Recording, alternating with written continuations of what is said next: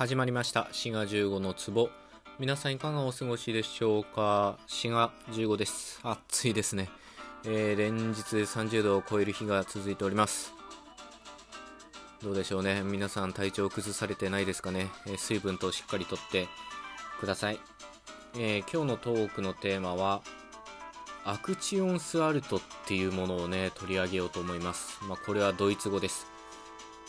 まあ、言語学用語ですね完全なね、えー、別名語彙的アスペクトと言われるもので、まあ、簡単に言うと動詞の持っている時間的な特性ということになりますね。まあ何のこっちゃよくわかんないって感じだと思うんですけどまあ今日メインでお話しするのは金田一春彦先生のその日本語の動詞の分類っていうのがあって、まあ、それをご紹介するっていう感じなんですよね。まあ、金田一春彦先生どうかな皆さんご存知かな、まあ、国語辞典とか作ってらっしゃるので、まあ、金田一秀穂先生のお父さんが金田一春彦先生ででさらにそのお父さんが金田一京介先生っていうことになってるんですよね。なので言語学会というか国語学会において近代地家っていうのがこう脈々とねなんというか受け継がれてるっていうか、まあ、そういうことになってるんですけど。で、えさっきも言ったように今日ご紹介するのは金田一春彦先生の、まあ、日本語の動詞の分類の仕方ですね。で金田一先生は日本語の動詞を4種類に分けました。でその基準というかね、えー、どういう観点で4つに分けたかというかというとさっき言ったアクチオンスワルトによって4つに分けたんですね。これはねまあ何から見るのが分かりやすいかな。やっぱ状態同士から見るのが分かりやすいかなと思います。状態同士っていうのはその名が示す通りですね。状態を表すものです。動詞っていうとどうしても動作っぽいものがイメージされるんですけど、まあ、そうではなくて状態を表すようなもの、まあ、具体的には存在動詞ですね。いるとかあるとかいうものです。でこういったものは特徴としてているっていう形がつかないんですね。でこの金田一先生の4分類の基準はそのているをつけた時どうなるかっっていうことなんですね。で、それで4つに分けてて、まず、テイルがつかないものとして、状態動詞っていうのがあります。で、逆に、必ずテイルがつくっていうような動詞もあって、で、これは第4種の動詞っていうふうに言われるんですね。なんというかな、その他みたいな感じだと思うんですけど、例えば、優れているとか、そびえているとか、あ似ているとかもそうですね。こういったものは普通ているっていうのがつく形で現れてこれも状態動詞と同じであんまり動詞っぽくないものと言えるかもしれません。むしろ形容詞に近いようなものですよね。そのものの性質を表すっていう意味ではね。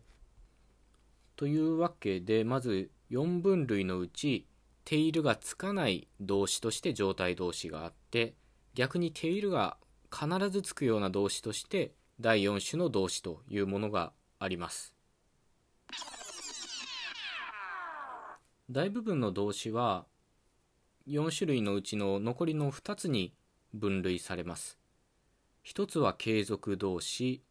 もう一つは瞬間動詞と言われるものです。継続動詞っていうのはある時間内にこう継続してそのままですね、えー、続けて行われるような動詞で、まあ、瞬間動詞もそのまんまですね。瞬間的に終わってしまうような動詞となっています、まあ、具体的に言うと継続動詞の方は読むとか走るとか笑うとかこういったものですね。一方瞬間動詞の方はまあちょっと物騒ですけど死ぬとか消えるとか落ちるとか始まるとか終わるとかですかね。まあこういったものが瞬間的に行われてるかどうかっていうと徐々に始まるとか徐々に終わるっていうのがねなんとなく想像できてしまうんですけどなので瞬間同士は瞬間に起こってるとも言えるしあるいはその動作が起こる前後で何かしら変化が起こってるっていうことで変化同士っていう言われ方もします。まあ死ぬとかまさにそうですよね。その動作の前後で全然違う状態になってます。消えるとかもそうだし、まあ、始まる終わるもそうですよね。ほいでまあさっきも言ったように金田一先生のこの動詞の分類は「テイルがついた時どうなるかっていうことで状態動詞はつかなくて第4子の動詞は必ずついて継続動詞と瞬間動詞はどちらもテイルっていうのがつくことができます。つくことができるんですけどついた時に意味が違うんですね。継続動詞の方にテイルがつくといわゆる進行形みたいな感じになります。読んでいるとか笑っているとか走っているとかね。で一方瞬間動詞あるいは変化動詞の方は進行ではなくてその結果状態が残ってるというか、まあ、結果の残存とかまあ、そういう言われ方をします。消えているっていうと消えた状態が今も残ってるしあるいは落ちているっていうと、まあ、床にあるっていうその状態を表してますよね。面白いですよね。同じ「ている」っていうのがついていても「走っている」っていう継続動詞だと進行になるけど落ちているっていう瞬間動詞だと結果状態ということになるんですね。とまあ今金田一先生の動詞の4分類をお話ししたんですけど僕はねこれは理屈はまあわかるんですけど日本語話者の感覚としてこれは全くわからないんですね。というのもこの「テイルがついてどうのこうの」っていうこれはいわゆる共通語の話なので僕はね西日本の方言の話者なので全く分かりませんこの感覚が。というのが西日本出身の方お住まいの方は分かると思うんですけど西日本の方言はですね進行は夜っていうのがついて結果状態は取るっていうのがつくので別個の形を使うんですね。で共通語の場合はその区別がなくて両方定量を使ってるのでなんかこういう4分類になってるわけですけどつまり継続動詞でも走り寄るだったら進行で走っとるだったら結果状態あるいは瞬間動詞の落ちるの場合も同様で落ちよるって言ったら、まあ、落ちつつある落ちているところだっていう進行で落ちとるっていうと、まあ、共通語の落ちていると同じ結果状態っていうことなんですよね。なので僕の感覚としては何て言うかな夜だろうが取るだろうが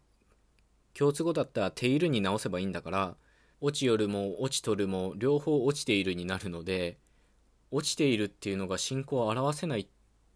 結果状態だけだっって言われてもちょっとね、全くわかんないんですよね。まあ、それが母語の面白いとこだなと思います。そういうふうに考えれば、西日本方言の方がまあ、合理的といえば合理的ですよね。進行と結果状態で別個の夜と取るっていう形式を準備してるので、共通語はテイルっていう一個の形式があるだけで、それが継続動詞につくのか瞬間動詞につくのかで意味変わっちゃいますっていうことなので、まあ、ある意味変わってるといえば変わってるかもしれません。というわけで今日のトークはここまでということで最後まで聞いてくださってありがとうございました。よろしかったら番組フォローお願いいたします。ではまた次回お会いいたしましょう。ごきげんよう。